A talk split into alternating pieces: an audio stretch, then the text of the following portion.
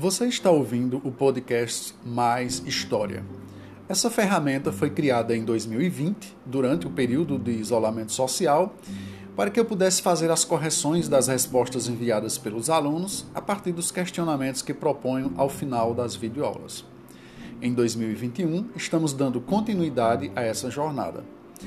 Mas chamo a atenção para um detalhe: o podcast Mais História não é apenas uma correção de atividades o objetivo mesmo é aproveitar a participação de vocês e conversar um pouco mais sobre os temas que estamos debatendo durante as aulas.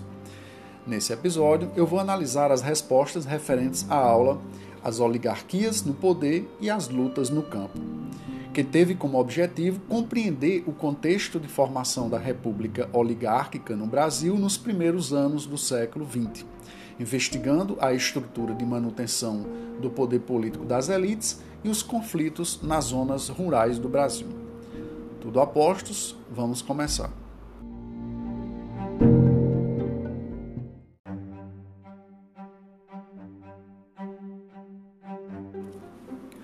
Pessoal, logo nessa primeira questão da atividade, retomamos nossa conversa em torno da cidadania nos primeiros anos da República.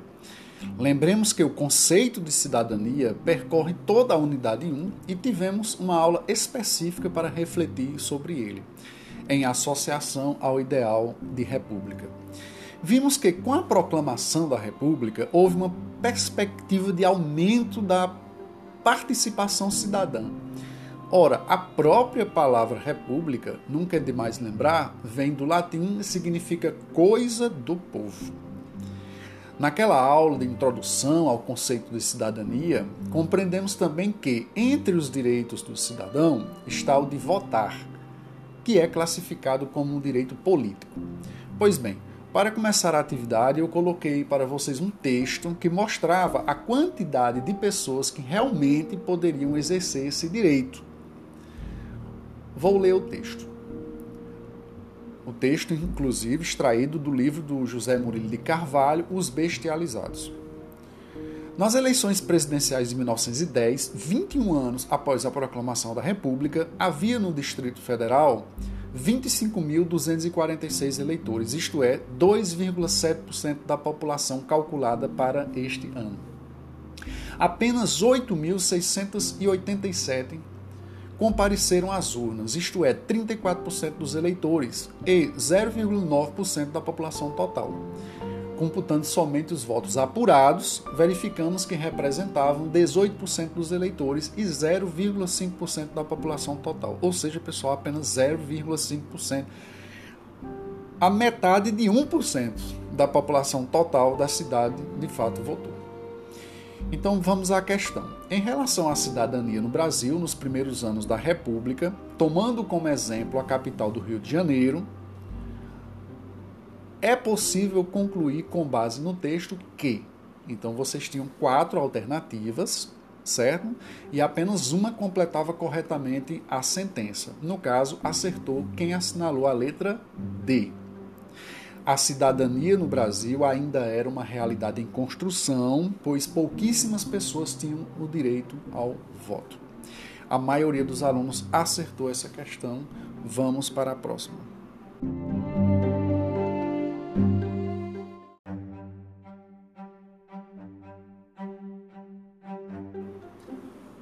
Nessa segunda questão, como eu já havia antecipado durante a aula, eu usei a famosa charge que representa que representa o voto de Cabresto. Nela vemos os três personagens que representariam o ato de votar naqueles primeiros anos da República Oligárquica.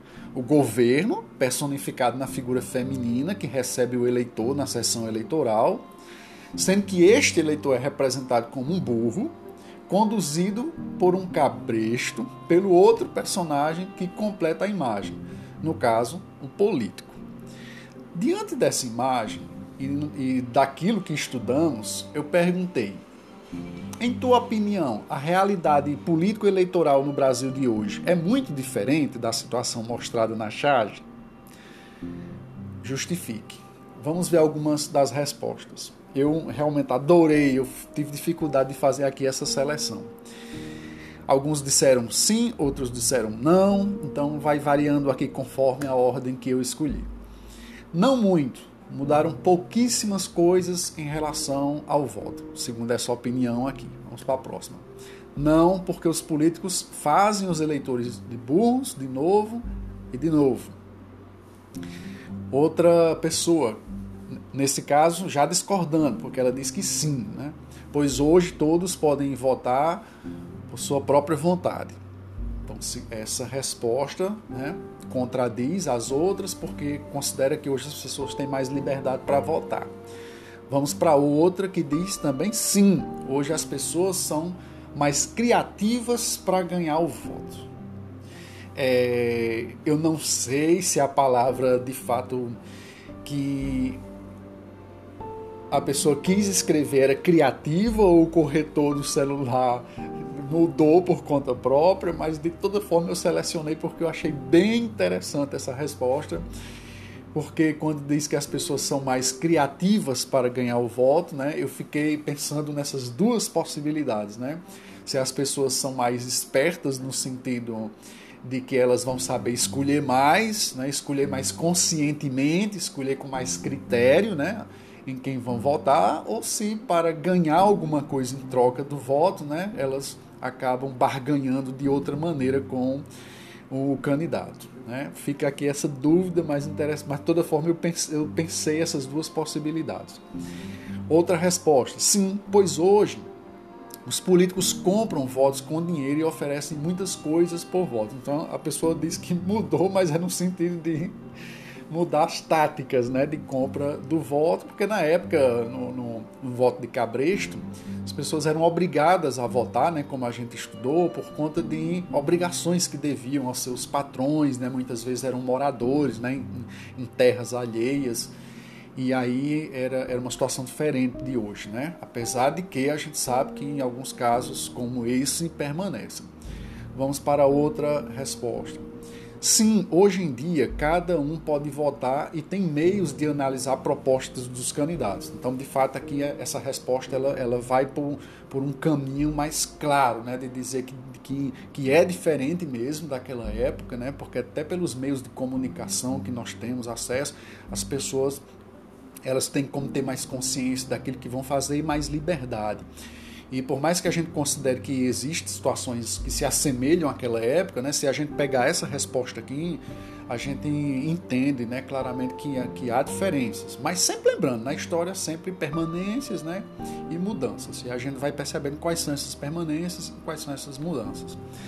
É, não, outra resposta, não, porque vários políticos enganam os eleitores com promessas falsas. Então, nesse caso, por mais que existam diferenças na maneira como vai se proceder, né, mas continua havendo é, essa condição de semelhança, né, no sentido de que o político não vai fazer aquilo que, que o eleitor espera né, que seja feito para ele, já que as promessas são falsas.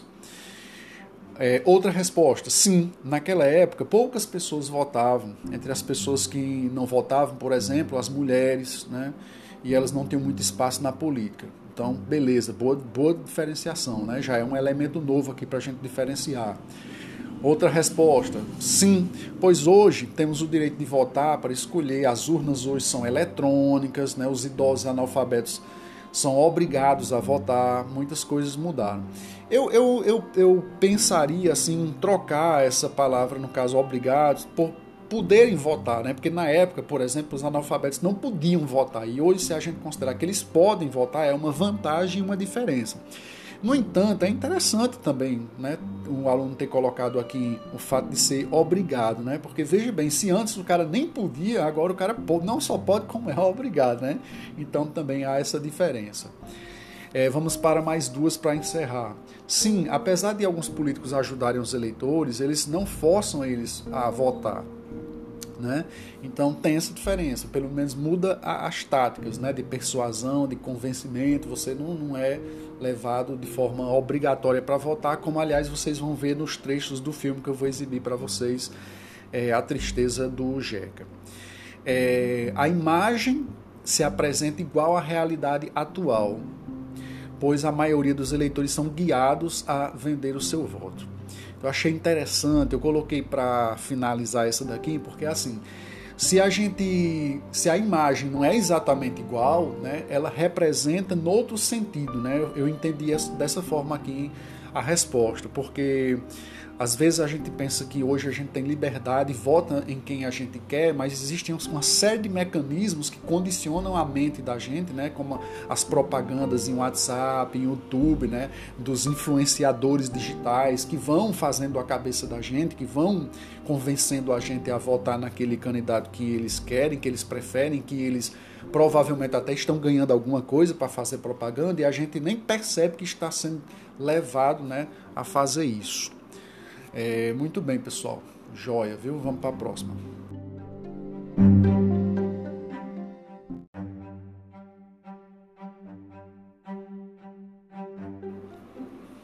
A terceira questão dessa atividade acabou tendo uma importância particular, porque ela motivou o tema do episódio da semana passada do podcast Leituras para Entender o Mundo, cujo título era A História e a Verdade. O livro didático de vocês, nas páginas 38 e 39, nos coloca diante de uma situação muito, mas muito interessante. Ao tratar da história da Guerra de Canudos, ele nos apresenta dois textos, cujas opiniões são bastante diferentes em relação ao principal personagem daquele evento, que foi o Antônio Conselheiro. Na gravação do podcast, eu procurei, com a ajuda do professor Caio César Bosch, mostrar a vocês como a história é uma ciência objetiva que procura a verdade.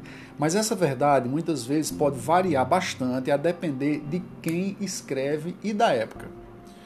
Na nossa aula síncrona, vimos também a diferença entre fato e interpretação na história, o que também se relaciona com o que estamos debatendo. Bem, na verdade, eu pedi para vocês lerem os dois textos e no card final lancei um desafio. Desafio era o seguinte: os dois textos abordam a figura de Antônio Conselheiro, mas de formas bastante distintas. Compare os poemas e explique como cada um deles descreve o líder da comunidade de Canudos. Eu não selecionei muitas é, respostas, né, justamente porque vocês perceberam bem né, em que texto ele estava sendo elogiado, em que texto ele estava é, sendo tratado né, de forma negativa. Então vamos pegar aqui algumas respostas. O texto 1 descreve Antônio Conselheiro como um homem bom, seguidor da palavra de Deus, fiel mensageiro. No texto 2, um fanático, sem crença e fé, pessoa malvada, que se fazia de santo para enganar as pessoas. Outra resposta, no primeiro texto, aborda Antônio Conselheiro como uma pessoa muito boa, que aconselhava as pessoas a seguirem ao Deus verdadeiro, pelos conselhos que dava, como fiel mensageiro. Já no segundo texto, aborda o mesmo personagem como fanático, sem crença nem fé, né, e que tratou de fazer resistências. Aí já um outro texto é mais sucinto, uma outra resposta, melhor dizendo. Os dois textos falam da mesma pessoa, porém de forma diferente. O primeiro mostra é, tipo as qualidades né, do Antônio Conselheiro, já o segundo mostra o contrário. É, o primeiro, já outra resposta. O primeiro descreve ele como um mensageiro, um conselheiro, e no segundo descreve como um manhoso, malvado, que enganava o povo do sertão mais uma. No primeiro texto é mostrado enaltecido, né? É, falando das qualidades né, de sua crença, do que ele fazia, de como ajudava as outras pessoas. O segundo texto, de uma forma negativa, mostrando que ele enganava as pessoas, na verdade, usando a palavra de Deus. Então, é, como eu acabei de dizer, não peguei muitas respostas, porque quase todo mundo, né, quase todos os alunos compreendeu bem a diferença em relação aos textos, né? E debatemos bastante esse tema durante a nossa aula síncrona. Mas esse debate teve muita importância justamente para a gente entender essa diferença entre o fato em si e a interpretação, né? E pensar um pouquinho na questão da objetividade e da verdade na história. Certo, pessoal? Vamos para a próxima.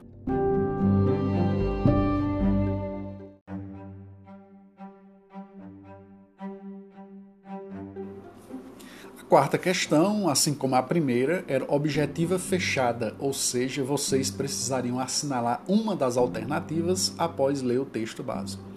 Na verdade, nesse caso, tínhamos dois textos, sendo um deles um desenho que propunha uma representação das alianças políticas durante a República Oligárquica.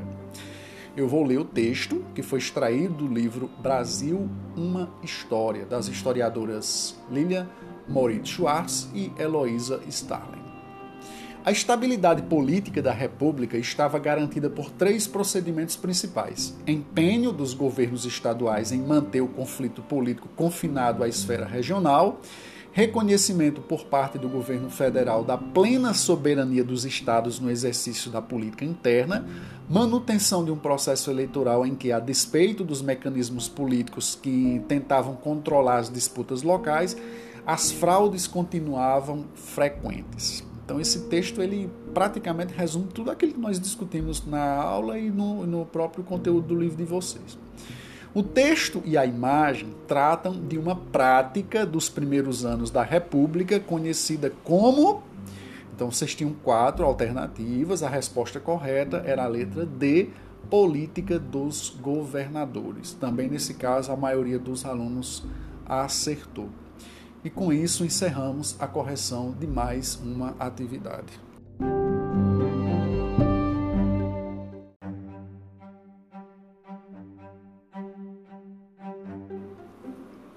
Parabéns pelo interesse em ouvir essa gravação até o final.